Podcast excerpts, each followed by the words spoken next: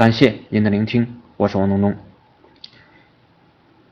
李一团队跟卫生团项目组开了两天的会，不仅仅是运营的政策，还有具体的推广思路和话术都过了一遍，大家聊下来都很开心。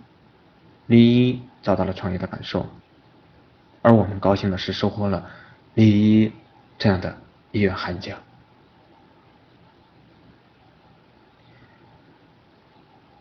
昨天晚上吃饭呢，我跟木兰说，特别喜欢李一这样的人。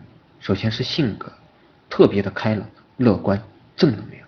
他特别喜欢笑，跟这样的人交流合作是一种幸福。再者是执行力，李一属于那种风风火火的，而且还特别有思路的人。我给大迪哥开会的时候说，你们只讲自己的经历和经验，千万不能要求李一做事情。做好一个分享者就够了，把该说的说完，只要让李一明白这个事情的来龙去脉就够了。具体的操作层面让他自己做主。在提供支持和帮扶的同时呢，我们也应该多观察他，看看他身上有哪些值得我们学习的地方。李一拥有五百强企企业十几年的经验，肯定有很多值得我们学习的地方啊，不仅仅。运营团队要学习，还要请他去微商团城市合伙人的群里讲一讲，要共享礼仪的价值，让大家都能有所收获。不只是李一，其他人也要这样，取长补短，又是互补。李一要掌握微商团河南的运营权，在每一个地市找一两个种子级合伙人，然后给他们做培训，提供工具。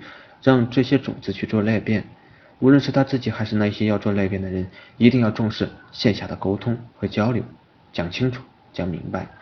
李一说，如果要干，就必须要把这个事情当成事业来干才行。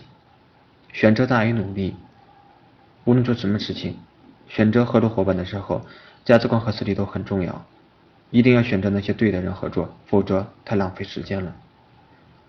我对李一说，这个是对的。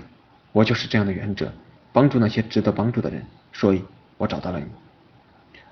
微商的赛道已经选好了，而且这明显是一条康庄大道，方向明确之后就是运营的落地了。接下来就是要找到更多的李依依，留下这样的大牛进来，快速推进项目。对于我来讲，就是想办法找到更优秀的人去做微商团的城市合伙人，目标在年底的时候。正式有效的合伙人要超过五千人的规模，每一个人手里都能掌握一百到三百的微商代理。这个通道的建立会大幅度提升传统企业转型微商的速度和效率。品牌商赋能给这些城市合伙人，让合伙人代替品牌商去进行微商的本地化运营。接下来呢，我们还有一个计划，建立微商服务的生态链企业联盟。我们准备投资一些有价值的微商服务公司，给他们开放资源，对接客户，大家一起赋能更多的品牌商。我要下一盘大棋，倾其所有，建立一个移动互联网营销的共享平台，吸引更多的资源来到平台，大家共享资源的同时，又能彼此成就对方。欢迎全国各地有梦想、有资源、有能力、有实力的小伙伴来到微商团的平台，然后我们一起努力做点有意思的事情。只要你有足够的决心，我们就有足够的给予你支持。其次，微商团的发展思路是值得每一个品牌商参考一下的。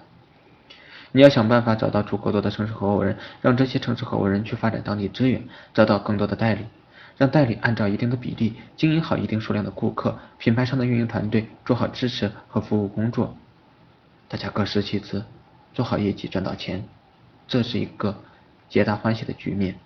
到了今天，谁还能说微商不长久吗？长不长久是运营者的事情，跟微商没有关系。微商只是一个渠道而已。好了，我们今天呢就聊到这里。